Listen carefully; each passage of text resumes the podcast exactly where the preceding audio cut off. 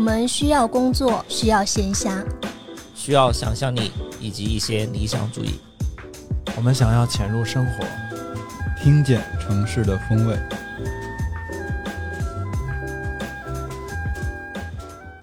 Hello，大家好，欢迎收听新一期的金鱼赫兹，我是邱鹏，我是 House，我是乐克，我是郭爱美。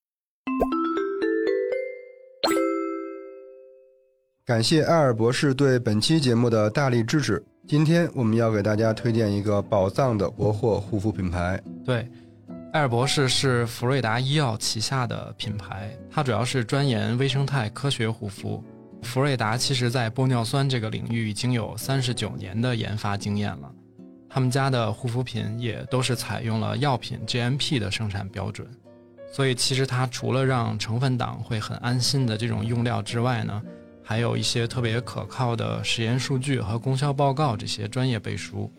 就像我最近一直在用的这款千岛精华哈，它主要的功能其实是促进吸收。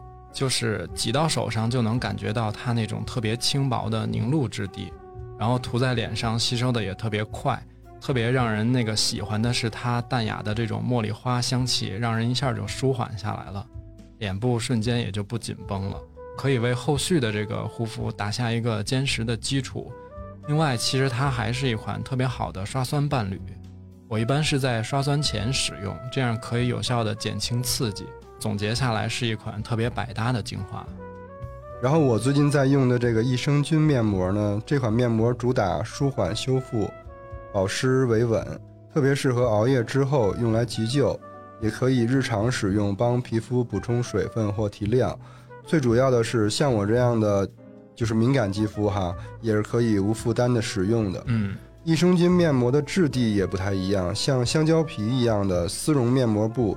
让脸部更服帖，上面还有瓦楞式的纹理，也可以更好的吸附精华液。对，那今天在本期节目的 show notes 里边复制淘口令，就可以直接手淘跳转进店，领取到鲸鱼赫兹的专属优惠，或者是在淘宝搜索“艾尔博士旗舰店”，进店之后找客服直接报暗号“鲸鱼赫兹”，也可以领取到专属优惠。反正双十一期间再叠加上平台的满减，价格特别的划算。呃，最后再提醒一下，下单时也别忘了订单备注“鲸鱼赫兹”，部分产品还有好礼加赠。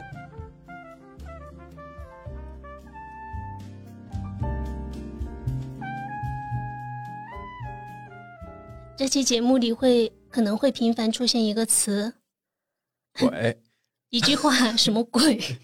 什么鬼？因为今天是万圣节，嗯，昨天是万圣夜。我突然有个疑惑，嗯，就为什么万圣节成了我们节目的每年的固定选题了？啊，有吗？对啊，去年我们聊《哈利波特》。哦，哎，那那个是万圣节牛肉腰子派。对对，嗯嗯，可能是因为我们对这种陌生的节日保持着一种好奇，就太不熟了？万圣节实际上是庆祝丰收的节日，是吧？对对，它原来是北美的时候就庆祝秋天，歌颂秋天，然后庆祝丰收嘛，所以会有很多南瓜什么的。南瓜王后来就，嗯，逐渐就变成了一个鬼怪文化的一个。而且我们今天就是要 要聊鬼。对，但是先跟大家说不恐怖，是吗？是吗？啊，不是吗？我 那我先走了。我们先分享一下小时候你们看过哪些特别恐怖的电影、电视剧、故事？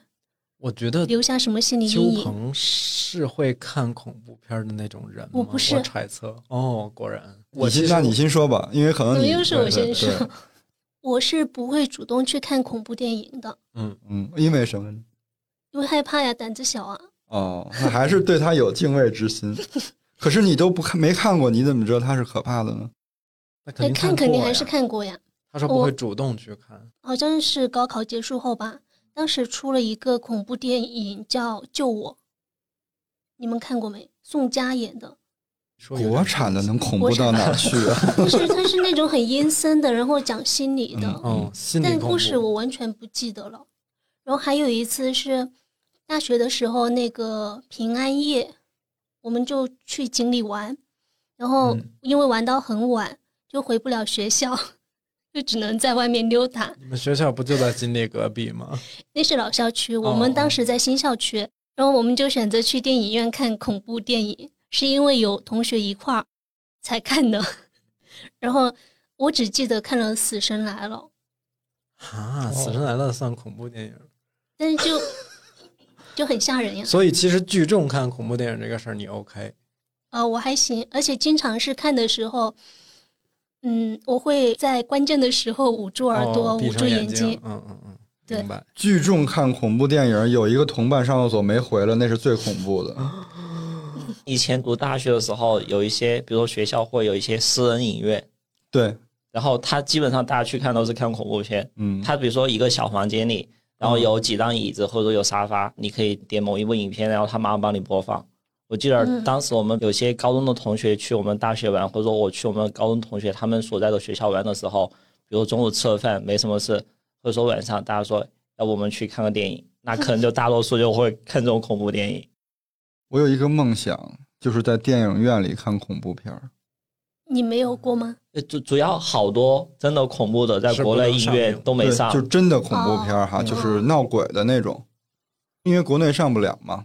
嗯但是我后来回想起来，我小时候看过类似的，但它不是恐怖片儿了，是那个《夜半歌声》，那个不是很经典的吗？不是张国荣版本的，还是更老一些的。那个挺恐怖的。嗯，那个真的挺恐怖的，因为小时候姥姥家住雅宝路嘛，就走路去那个王府井电影院看电影。当时是老发电影票，就老能去看。而且那会儿感觉条件还没有现在这么严，比如说各种给你减掉，对对，还要稍微宽松一些，可能还要。王百鸣的那《开心鬼》系列不算恐怖我觉得片？那种不算，呃恶搞喜剧的不算吧？嗯，就是喜剧的港片有一系列，有一个年代很爱拍什么那种僵僵尸尸啊，什么那哦种。嗯就是开心鬼什么什么，对，倩女幽魂什么之类。我真正留下心理阴影的是《少年包青天》第一部，What？少年包青天？那个很吓人呀。包青天你有们都看过包青天那个包青天里确实有几个是挺吓人的。你们俩说的不是一个版本？不是一个版本我说，的是那个周周杰任任泉李冰冰，我那是港台的。还是小龙、哦，你是哪个？何家劲。何家劲，嗯，嗯、什么李什么群那叫，嗯嗯嗯，我知道。《少年包青天》小学的时候看，就是你完全沉进去了。嗯，哦，其实也很好看，也很喜欢看，但是又害怕，不大记得它具体的情节了。就是有一个是在林楚楚，就李冰冰演的那个角色林楚楚他们老家，然后有什么干尸，哦，然后还有我记得那一集。还有那个密室杀，好像密室杀人案也是出现在那一集，就是没有头的哦，密室割头案。最近在播的有一个应该也挺好的，《唐朝诡事录》，其实有点像包青天的感觉。他是一开始一上来先闹个鬼，嗯，然后后来其实发现其实是人凶杀。案看那个大家评价都挺好的，说什么包括剧本的逻辑啊，还有他的那个服装化道具啊，这些都挺好的。哎，我有点记不清楚，《少年包青天》他是不是就是以一个凶杀案一个凶杀案为单位的？就是可能两三集破一个案，两三集破一个案。然后那个案子有大有小嘛，还还挺像美剧的，对一一集一个案子。哎，那包拯就是从小就是黑皮 boy，黑皮体育生。然后我那个时候看完吧，就是因为我们家我爸妈他住的那个房间有床头灯的，呃，就睡觉前可以不用下床就能够关哦掉那个灯，但是我的房间离是 那个那个床灯绳离得特远，是不是？对那个开关离得有点远，关了灯就不敢走回来了。然后如果爸妈不帮你关灯的话，你自己关完灯就是马上跑回到那个床上去，然后赶紧把那个 被子盖好，躺下来的时候那个心你能够感觉到明显还在跳，因为小时候本来看的剧也比较少，然后感觉你就进入到了那个世界里面，你随时能够想起来其中的一些画面，嗯，就自己吓自己。我一样，我也是特别怕恐怖片儿。嗯，我明白他们喜欢的人哈，就是可以欣赏那种艺术，包括那种刺激感。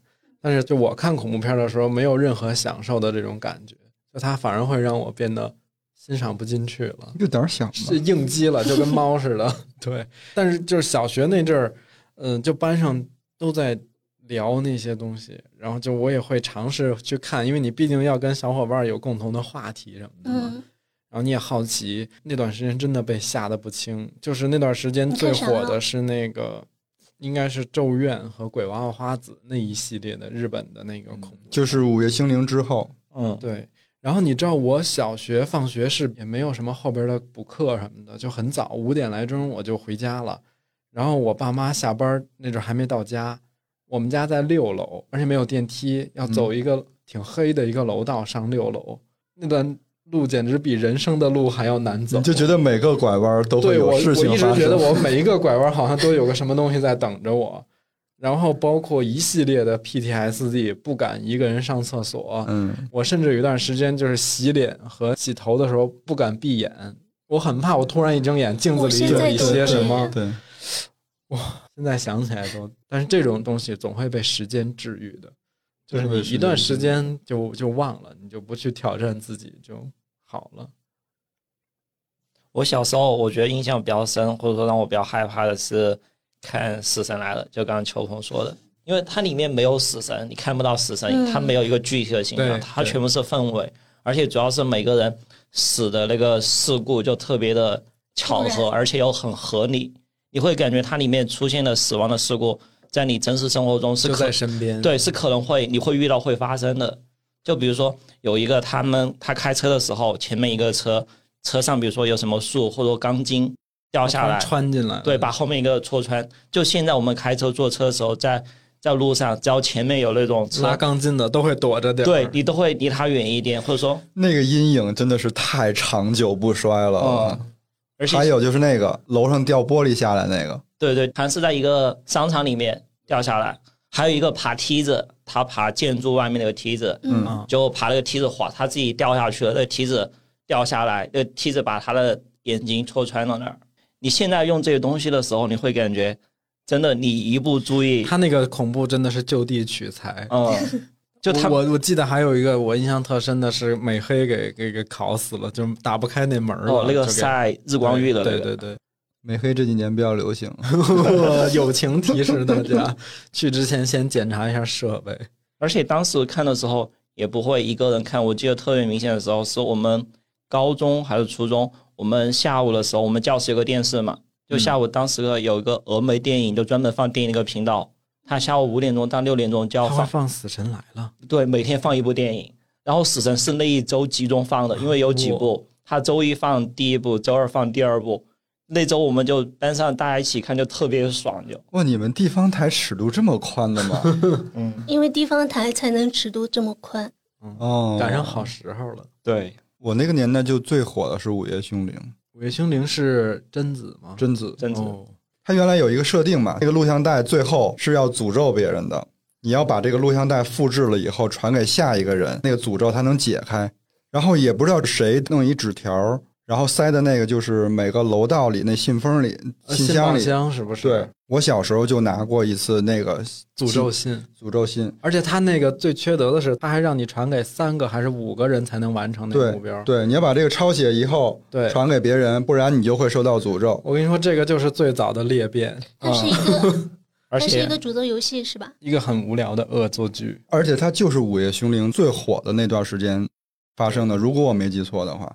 后来我就拿这个东西犹豫了很久，我说我到底要传不传呢？那个诅咒到底要信不信？后来我还是决定，就是小小的年纪，一人扛下所有。哇，就这种真是，你明明知道它不是真的，但你又有一面会相信它会可能会是真的然后那个《午夜星灵》里那贞子头发不是巨长吗？啊。我到现在还特别怕长头发的女生，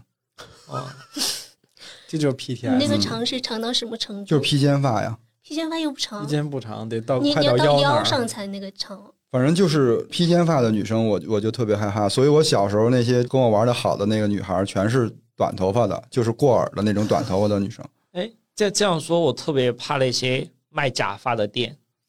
我 看到假发的是，我觉得又也特别吓人。什么瑞贝卡之类的，我跟我弟他们就是从小就一起玩大的嘛。然后我有些弟弟就是喜欢摸着我姥姥头发睡觉，然后我就特别不怎么你一。说这个事儿那么恐怖？他明明是很合理的一个事儿。他明明是很温情的一 个对举动。哎，所以你也是害怕的呀？我是害怕的，因为他还挺爱看恐怖片的，他经常想邀约我要不要看恐怖片，我说 no，打灭。我觉得小时候看恐怖片就真的是很恐怖啊。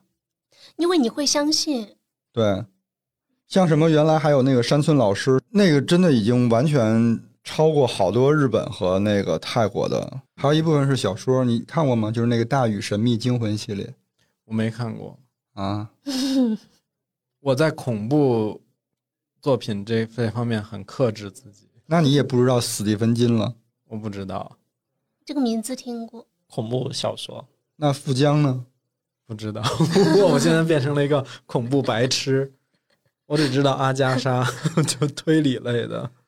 那个《大禹神秘惊魂》系列是我小时候的畅销的那种小说。嗯，它跟那个刚才我说那电视剧有点像，它每次都是以一个闹鬼的感觉，然后后边就是说是什么杀人案啊之类的。哦那就走进科学嘛。对，因为就是国产出版物，它不可能闹鬼嘛，而且它都是解放以后的事儿了。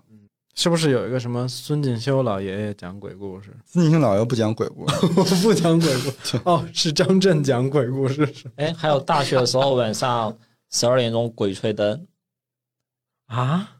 这是什么？那个当时是音频，是每天晚上寝艾宝良老师说的，对，就每天晚上就大概我们寝室熄灯之后，他们手机上就会比如说把个收音机打开，是听鬼吹灯嘛？，对，听鬼吹灯天，下霸唱写的那嗯个。对我记得特别清楚，它结尾是人点烛，对对对，鬼吹吹灯灯。但其实鬼吹灯倒不可怕，我还挺喜欢看他那个系列的。之前也看过小说，现在也看电视剧啥的。哇，说到鬼吹灯，最近不是在演那个新的那个昆仑神仑宫嘛？嗯就是你其实你很期待他演一些，是吧？那些神话传说呀，你你你把它跟那个夺宝奇兵跟印第安纳琼斯联系起来，就挖宝藏的，嗯其实它就没这么恐怖，反而是探险。结果他一共这一季就十六集，打狼，十集在打狼，后边三集在打虫子。而且就是你看他，比如说出来一个怪物，完了之后，一般都由薛立阳这个角色承担了一个科普跟着补的作用。对，其实不着补那一句，有的时候还挺好的。着不就能过审吗？哎，那你们现在现在还有在看的那个这这种恐怖片儿，或者说跟以前看有什么不一样吗？最近《怪奇物语》哦，对，今年特别特别印象比较深的是看《怪奇物语》第五《怪奇季、物语》今年太第四季、第四季完了，第五季好像后面也要出。嗯，但《怪奇物语》真的就是对我们小时候那种唤起了各种小时候的儿时的记忆。秋鹏不会连《怪奇物语》都没看过吧？没看过不很正常吗？但上次 哎，他反应是不是已经想好了要怎么回答了？对，我觉得他等着我们呢。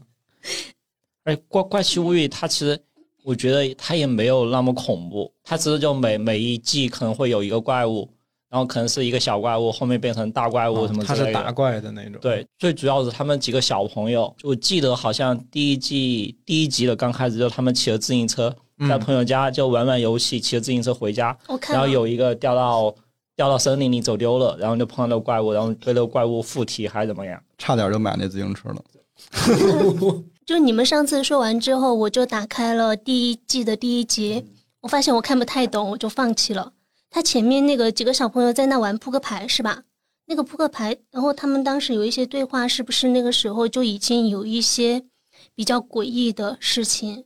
他玩的是一个地下城与勇士桌游，对桌游，哦，不是扑克牌，而且刚好刚好，刚才郭老师不是说到史蒂芬金嘛？史蒂芬金之前好像说过一句话，就是说，他说我再也没有遇到像我十二岁那样的朋友，就十二岁那时候的朋友，我鸡皮疙瘩都起来了。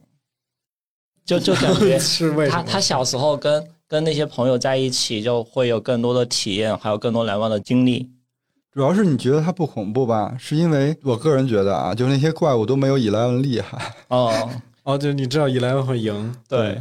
而且 Eleven 第几季的时候梳个大背头，穿个黑色衣服的时候，你特会觉得别飒特别就是他进入青。春期了。呃，他那本来其实也不是个恐怖片儿，对吧？超自然力量它，就是对它有点像 X 战警那种，就是说它是在揭秘一些超自然现象之类，的。而且还有点那种青春校园剧的感觉。对对对，嗯而且它里面有很多那个时候流行的经典的流行文化元素在里面。对，就我们看的时候就会，比如说有什么索尼随身听啊，然后还有当时的一些什么电影，然后一些比如说星球大战，还有 E.T. 这种，它都会植入到每有一些剧集或者说一些一些环境中，然后你看了之后，你会觉得这都是我们小时候看的东西，对，就感觉整个氛围就起来了就。就他这么一说，你看，其实原来国外小孩玩的东西，八零后他其实也在玩哎，，一模一样的。我们小时候也是玩嗯这些，所以其实不能拿鬼片去概括这个恐怖这一类的东西，因为其实它细分的东西有很多。就我虽然说我我很怕鬼，我会去看鬼的题材，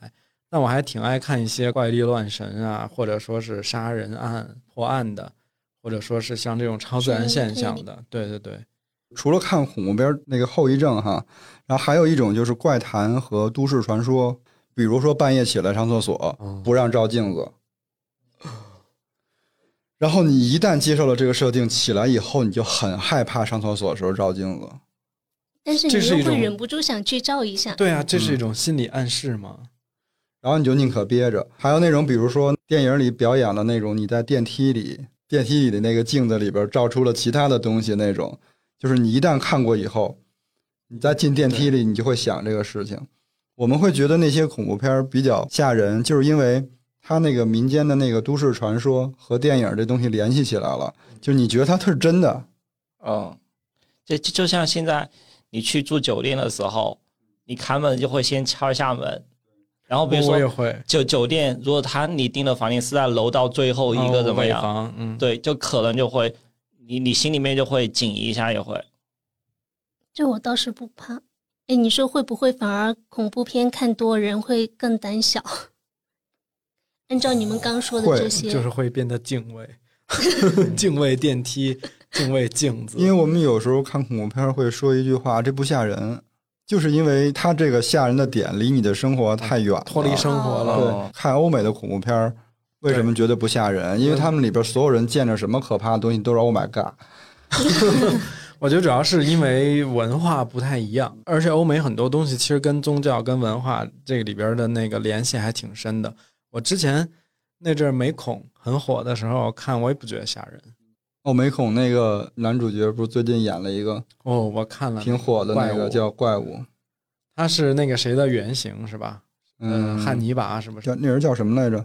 食人魔达姆。对对对，那个其实是讲一个连环凶杀案，而且他的犯罪是比较有特征的，就是他可能会更多的针对有色人种的男青年。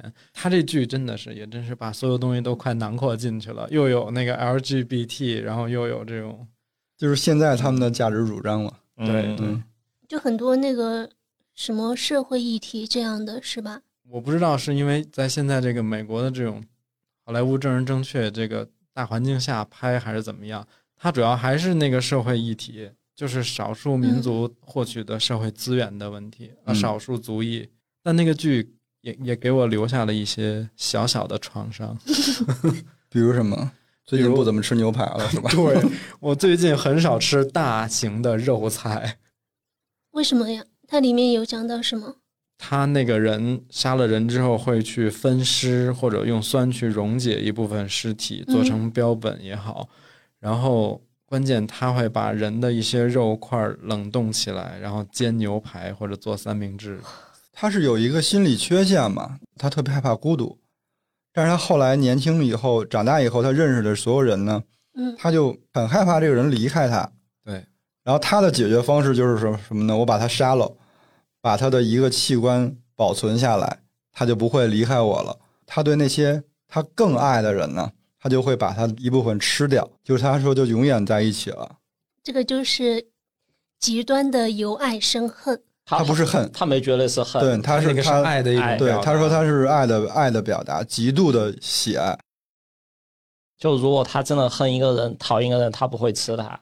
你看，我们小时候看恐怖片呢，是单纯的受到了惊吓和刺激嗯，产生的阴影。但其实现在长大以后，你看看这些恐怖片的时候，你思考的方式就不一样了。嗯你比如说，我在看这个怪物的时候，本身其实你说它有多恐怖吗？没有。但是我觉得有一个可以觉得挺恐怖的事儿是什么？好多那种青少年特别崇拜他，就把他当成一个邪恶的英雄。他突然间有了粉丝，就粉丝会给他寄东西，信件里加美金，在监狱里养他，让他活得更好一些。而且粉丝还会模仿他的一些行为为。最后感觉他又是被他的粉丝给架起来，就只能走那条路了。哟我最近又看了，虽虽虽然我不主动去看那些恐怖片或者恐怖小说哈，嗯还要强调一下，他老说他不主动，那怎么就看了那么多？就是前段时间听播客被推荐了一本小说，叫《罗斯在拧紧》。刚开始哦我以为它是一个什么哲学小说，不是，我以为是什么哲学小说，后来发现它是一个那种反正有幽灵的恐怖小说。哦，你本来以为它是螺丝钉精神，什么呀？不是，他那个故事讲的就是说，有一个从从乡下来的一个女教师，然后应聘到了一个庄园里面。你没有觉得庄园特别嗯，适合这种鬼故事？对，然后他是要到那个庄园里面去照顾一个小男孩跟一个小女孩。那两个小孩他们的父母是因为在战争中双亡了嘛，他他们的叔叔是成为他们的监护人了，但他叔叔就不想管，然后所以就那个招聘家庭教师，然后所以那个家庭教师到了那个庄园里面，他有一点女主人的心态，他觉得他要掌控，他要呃负责所有的事情。然后刚开始他去的时候，他就觉得那个庄园嘛，肯定就是很漂亮、很气派的。然后那两个小孩子又长得特别乖，到后面就那个故事就开始越来越紧张。他突然遇到了一个幽灵。那部小说它是第一人称写的，然后所以有很多那个女教师她的心理活动的描写。后来出现了那个幽灵嘛，而且从他的眼光去看，他觉得那两个小孩子慢慢的有一些自己的心思，行动也很诡异。然后他觉得那两个小孩子跟那两个幽灵之间好像是在密切互动。他一方面就处于要跟那个幽灵抗争，跟鬼抗争嘛，然后一方面又要保护那两个小孩儿。其实后来我看了一个豆瓣分析是说，其实是他自己心里有鬼，就是那个幽灵是他自己幻想出来。所以就是说他心里有鬼嘛，就是那个幽灵从他看过去那些小孩很奇怪的一些行为跟幽灵互动，很有可能是他自己幻想出来的。大家知道 A 二四那个影片制作公司嘛？就这两年就特别火的一家，就像对，就今年那个《瞬息全宇宙》，还之嗯前、前两年像什么《机械姬》，还有《月光男孩》，还有之前哦乐师傅推荐的那个佛罗里达哈，哦，对，佛罗里里达乐园，哦那个是不是也是他们的？这是金刀男，对对对对对，哦对，就是他们。觉得他们特别牛的是，他们现在做的一些题材是特别小众，但其实就一些观点力还特别新的。但主要还有是他们做了很多好看的周边。就我经常看他官网上，他经常出一些电影，会出一些什么 T 恤，然后还有一些什么杯子，然后还有一些电影中出现的什么一些道具，他做的什么项链啊什么之类，还有一些盘子，就特别好看。然后之前我在他们官网看到有一本书是叫《恐怖鱼子酱》，它是一个食谱，它主要是致敬了二十九部恐怖电影，做了大概有二十多道美食。是复刻那个电影里头的恐怖电影里头的美食。嗯，它不是复刻，就是说它跟这些电影中一些场景联系起来，然后他找了一一些厨师，还有一些什么呃视觉艺术家，然后专门为这他致敬的电影就做一道什么食物出来，然后最后拍照，然后做成了一本书。能好吃吗？应该是好吃的吧？人家找的就是那种什么法餐的厨师啊可，是什么看完恐怖片不会都对那个？你像我看完那个怪物，我连肉都都不想吃。他他取名字那些食食物的名字取的还挺听起来是挺好吃。如果你不看图片的话，比如说有什么白巧克力慕斯烩龙虾，然后还有什么意大利面佐猪肉饺子。然后比如说像意大利面佐猪肉饺子，这这道菜是致敬日本那部电影叫《切肤之爱切肤之爱不是三级片吗？》，我我我没看过，嗯？我没看过。不是纤夫的爱，哦，切肤切切肤肤切对，肤之爱。然后《切肤之爱》它里面有有一个镜头是有一个人他拿着一个注射器，嗯，然后所以这道美食，它一个注射器上面穿着一个饺子，然后这个饺子在滴血。饺子看过那个吗？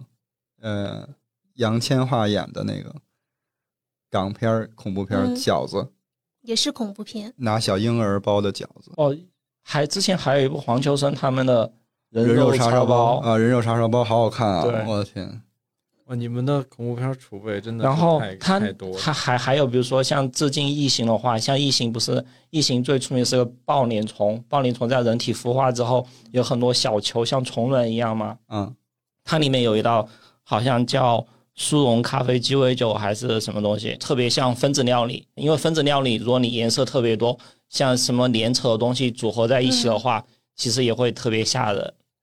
去年有一部电影叫《生吃》，也是国外的。啊，生吃生吃那不用一料理，然后它，但它生吃里面有一个场景是打开冰箱，它好像从冰箱里面拿三文鱼。嗯，但比如这本书里，他制定的时候，他做了一个蛋糕，蛋糕他打也放冰箱里面，然后蛋糕是两个蛋糕，一个蛋糕是在上面是完整的，然后下面一个蛋糕是掉了一半，撒了一半，然后蛋糕中间是有一撮长头发，就披散的长头发从蛋糕中间露出来。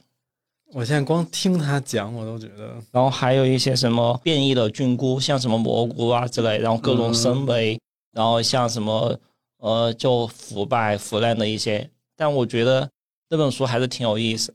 这书不太好买吧？好像对啊，在他们官网上好像是六十多美元，我在淘宝跟多抓鱼上都没搜到。那只能直太小众。只能直购。对，只能直购。就如果你喜欢那些他制定的一些恐怖电影的话，你现在看起来就会觉得会更加有感受。嗯对对对然后它是个食谱，是不是？是个食谱也就是说，你可以按照这个做。对对对，，好像它除了有图片，然后还比如说这个食谱具体需要什么配料，那本书里都有写出来。这太适合万圣节了。比如说，如果你非要按照它你想吃那样料理的话，你可以买的这些诶食材在自己家里面自己可以做也行。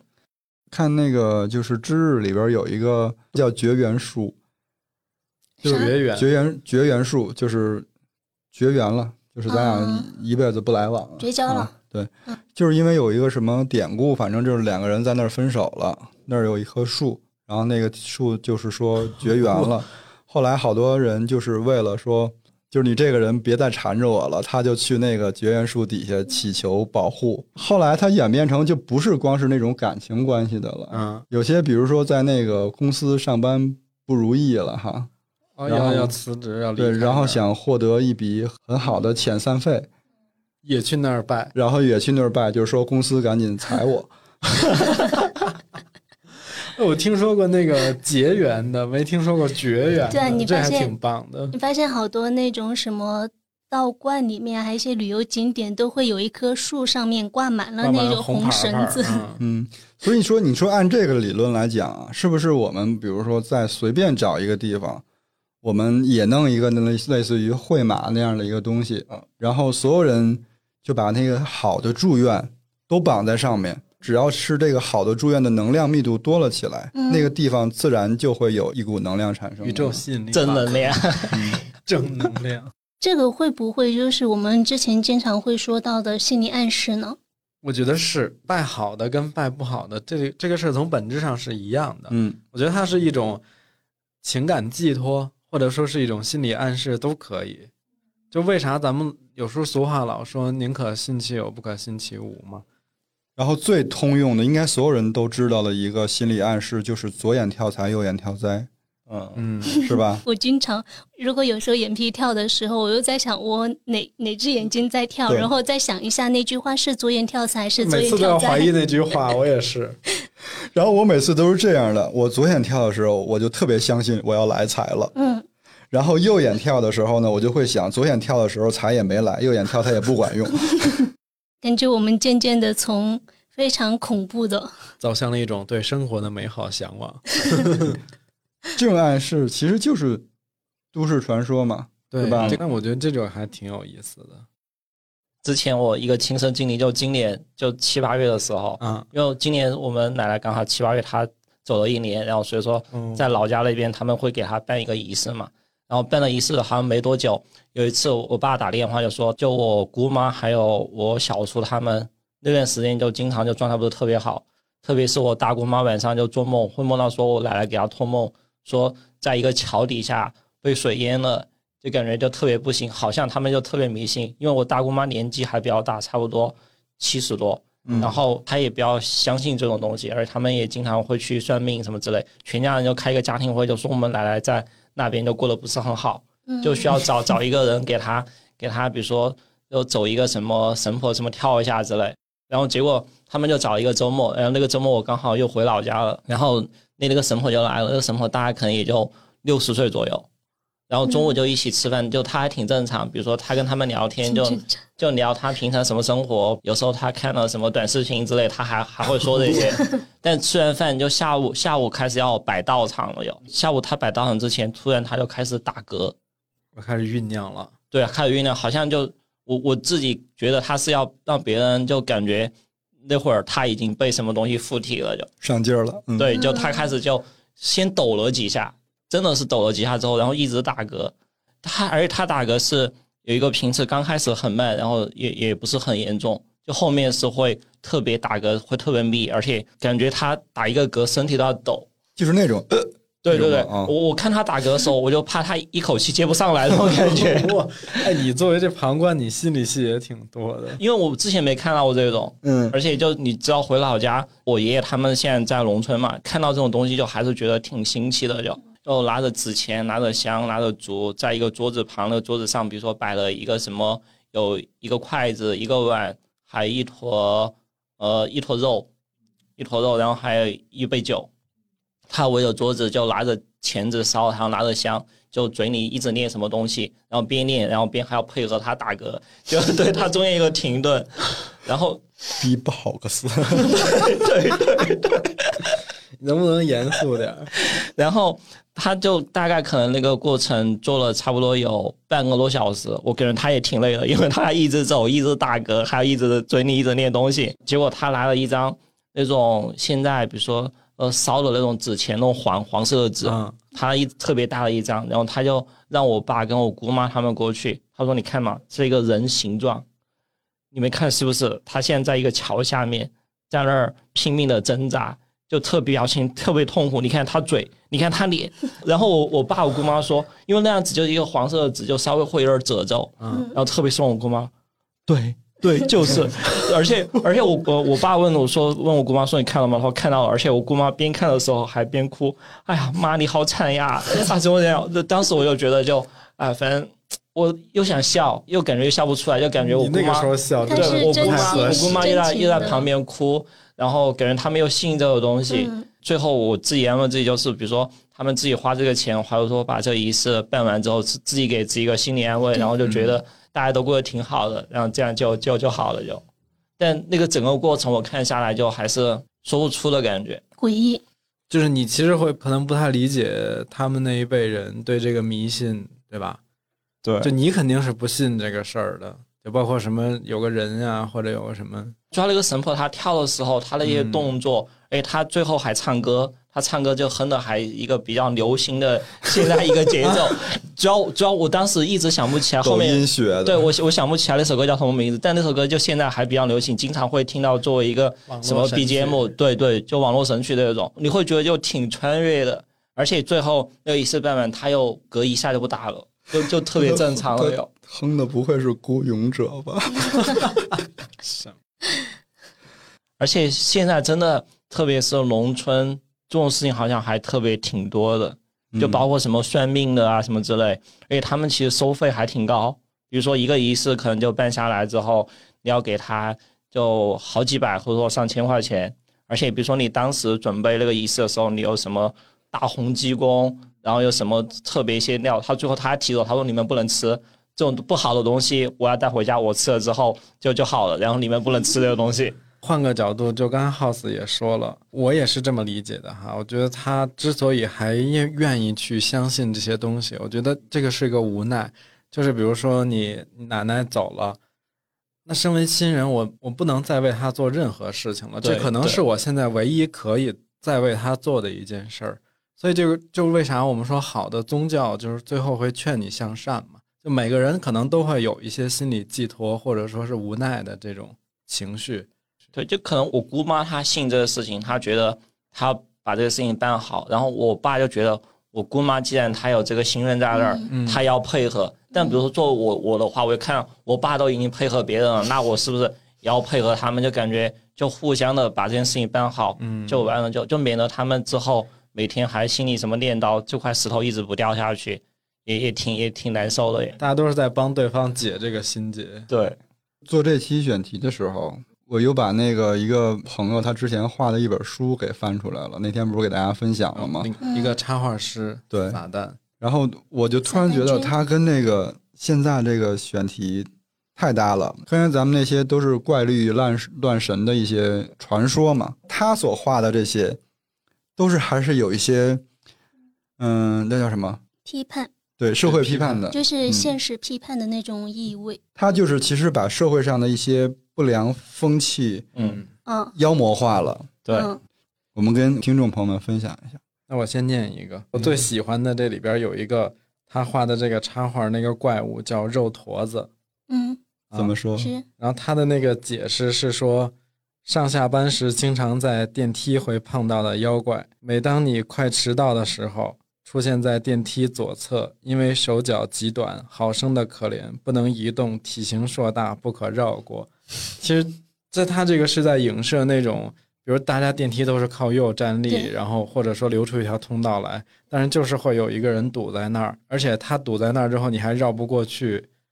反正就是，包括你在地铁里、在电梯里啊什么的，都会遇到那种然后你赶时堵路的人。嗯，对，然后根据他这个，我又自己 DIY 了一个，就我想起另外一种，我给他起个名叫一指禅，就是什么叫一指 就我坐，我想起来我坐地铁的时候，除了这种堵电梯的人吧，就还有一种我特别烦，就是比如说那个地铁里人挺多的，你要下车的时候都要往前挪嘛。他不说话，然后他就拿一个指头捅我腰，就一直在戳我腰。你这戳腰又痒痒又疼，反正就很难受。主要是你会觉得那个很不礼貌，嗯其实他不是真的说有多疼。反正我一般如果说公交车或者地铁我要下车，我从人边上蹭过去，我都会说一句嘛，借麻烦过或者对对，嗯马上过一下。嗯，就是那种他不说话，你就就拿一个手指头一直杵你，一直杵你。我最烦那种人了。但有时候那个肉坨子也会也会出现在就是那个地铁列车上的门口，对，不往里走。对，不往里走。就是我有两类是最讨厌的，我觉得我现在终于有机会发泄一下。就一类是那种明明标了先下后上，嗯，哦然后我遇到的百分之七八十的情况都是那种车门一开，所有人都往上挤，就不让人先下来。然后还有一种就是站在那个门口正中间的，然后就是下车的时候他还站在那儿。对，下车他还站在那。有些时候有些人就特别奇怪，哈，就是他在这个车行进的过程当中，你能看到他是站没有站在那个门口的。往往这个车要到站了，他就突然想到了一个什么事情，就站在那中间不走了，他也不下车。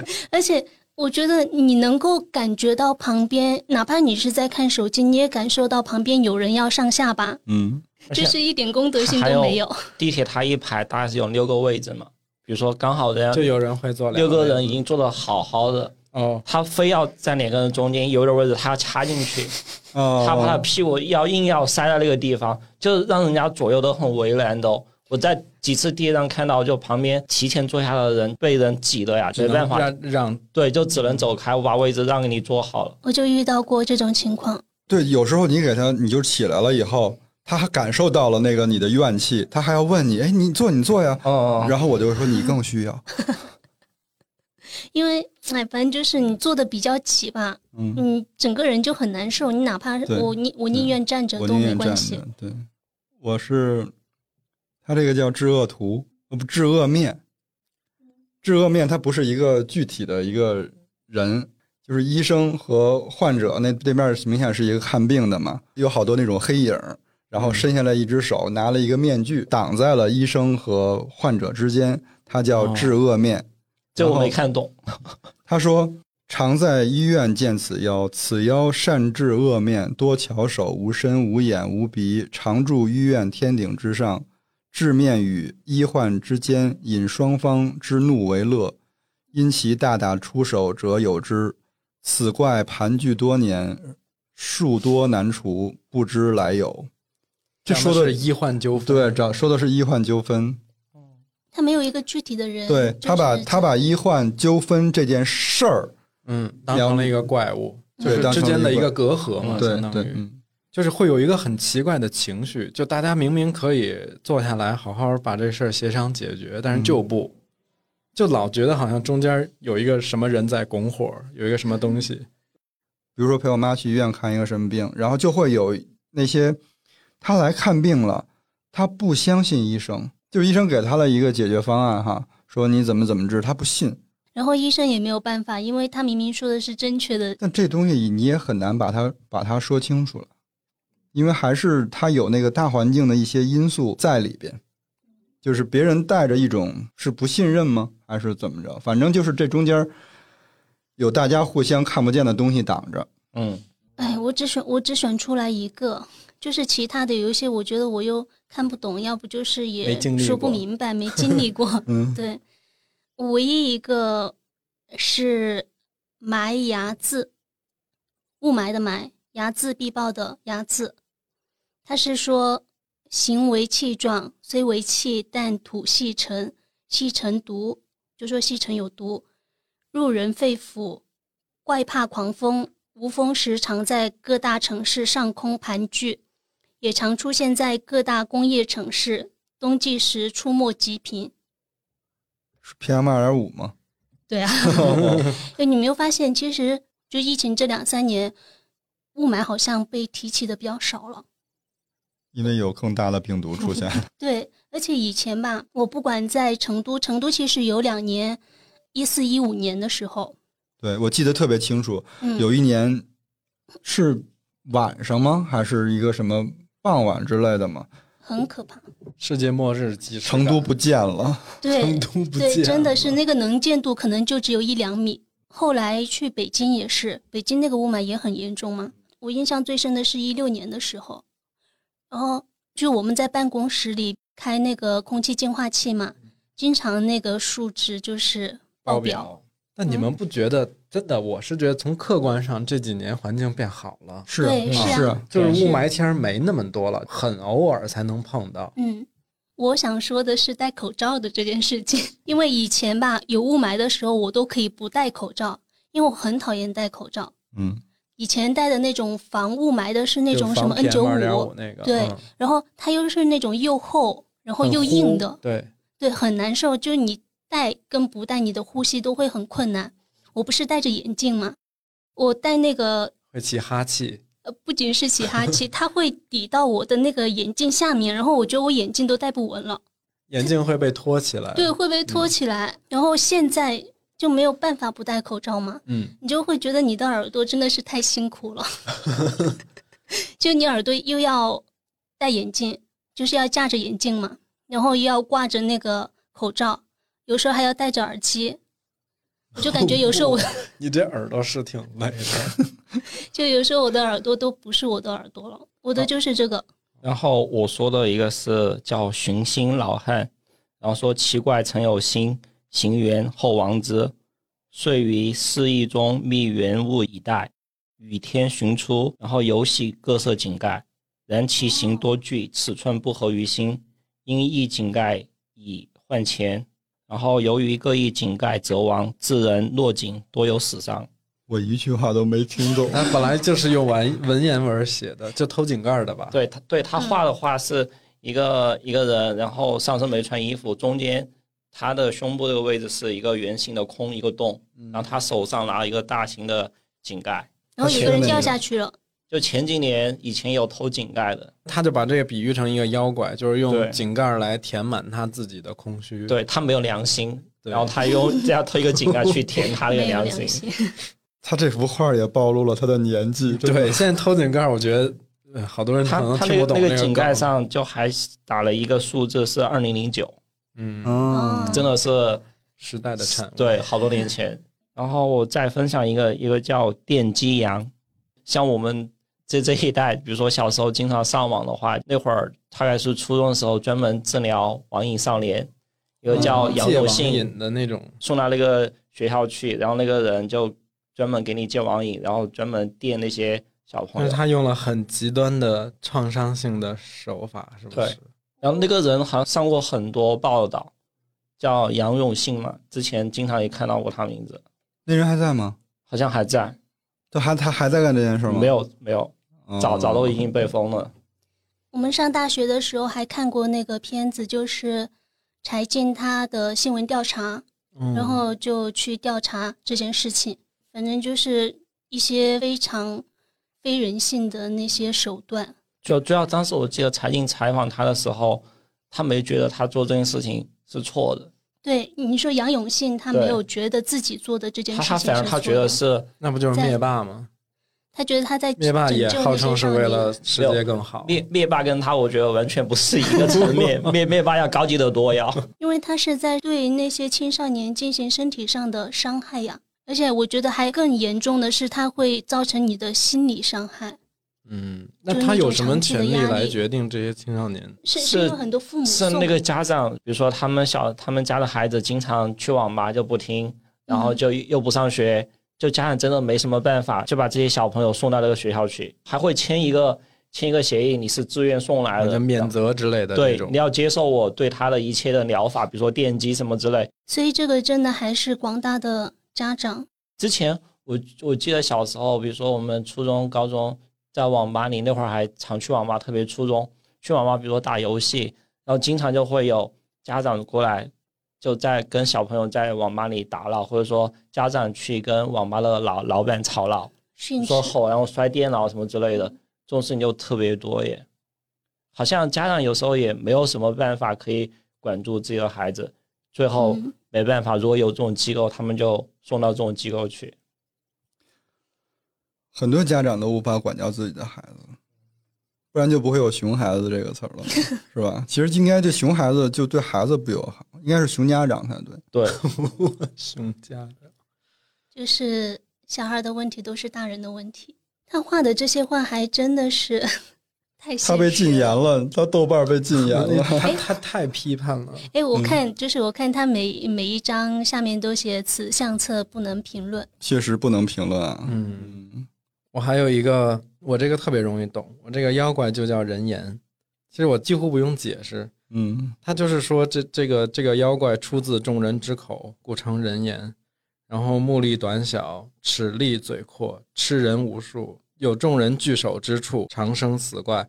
二十世纪九十年代后，网络之中常现此怪，无人欲其力，就是人言可畏啊。对，反正我我们觉得，我觉得活在这个年代，就是因为大家有了互联网之后，能够接收和输送出去的信息特别多，所以它会尤其的明显，就是因为你人言和网络暴力这件事的成本会变得更低了，然后网络暴力来得更快了。反正就看完他这个相册的时候，我会反思自己的有的时候说说的一些话或者做的一些事儿，看看自己有没有做出一些令别人讨厌的事儿。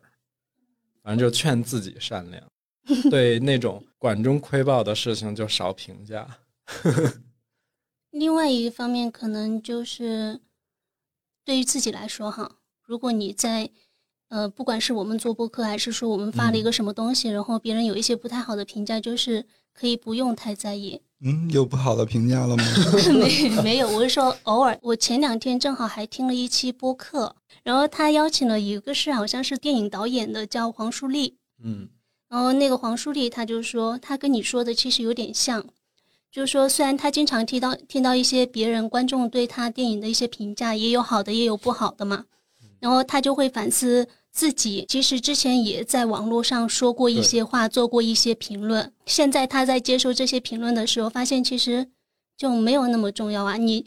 可能你更应该在乎的还是你身边你关注的那些人，跟你有密切交流的那些人，他们的意见跟建议是更重要的。我觉得最有效的沟通其实是真诚的，就是说嗯咱们两个建立在一个认识且信任的基础上，我们善意的去做一些评价跟交流，这个是很好的。嗯但是我为啥就不喜欢互联网上有一些那种评价？就是我是觉得我们没有在这个建立这个基础，你就来评价我，其实我也听不进去。你可能觉得你是善意的表达，但是对我来讲没有太大价值。那还有一句话就是，呃，在极客上看到的，好像就是瓦楞发的。他说，他说什么？现在大家都在分享那个评论跟什么观点，但是忘了一个最重要的是语境，嗯，就是大家没有处于共同的语境之下，所以你对事情的那些观点就是会比较片面。就是有些人可能评论你的时候，那句话在他的语境里可能也没有坏的意思。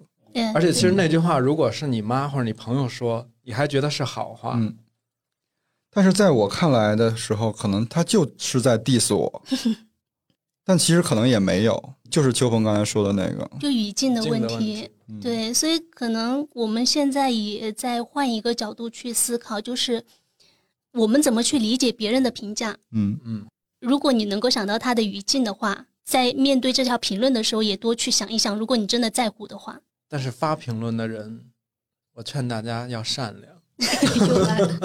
我之前就闹过一个笑话，就是我忘了发了一个什么，然后在豆瓣上有人给我回复，嗯，因为我现在看别人的评论，我都要读好几遍，然后我 要分析别人他分析他到底是什么意思。然后那条评论呢，我就分析了半天，觉得他就是在骂我。然后我就给他回复了，我说你是在骂我吗？后来又回我说没有，啊！你们的交流很太尴尬。了。哎，其实你这也是一好方法，就是直接问问你到底是在骂我还是没骂我。或者你用一种方式化解。哎，我正好之前回复了一条播客下面的评论嘛，就我们在聊鸡蛋的时候，嗯然后我不说我用我有一个神奇的技能嘛，嗯然后有一个听友他就说，他说我觉得这个应该是鸡蛋的技能。然后我就回复他说：“我说，呃，鸡蛋羹拥有了神奇的技能，但是我拥有了鸡蛋羹。嗯，我你是用哲学的套路去绕人家。这还挺有意思的。反正这本书上还有很多有意思的，嗯，嗯，然后因为太多了，我们不可能全部都分享出来。然后大家如果有兴趣的话呢，就去搜一搜《华夏异事录豆瓣可以看到他的那个相册，就可以看到这个。今天我们就聊到这里哈，也期待收听节目的朋友们留言互动。如果喜欢本期节目的话，欢迎分享给身边的朋友，呃，或者在苹果播客给我们五星好评。我们有一个听友群，叫做“金鱼赫兹饭前饭后群”。如果大家感兴趣的话，就请先添加微信“金鱼赫兹 FM”。那我们下周见，拜拜拜拜拜拜。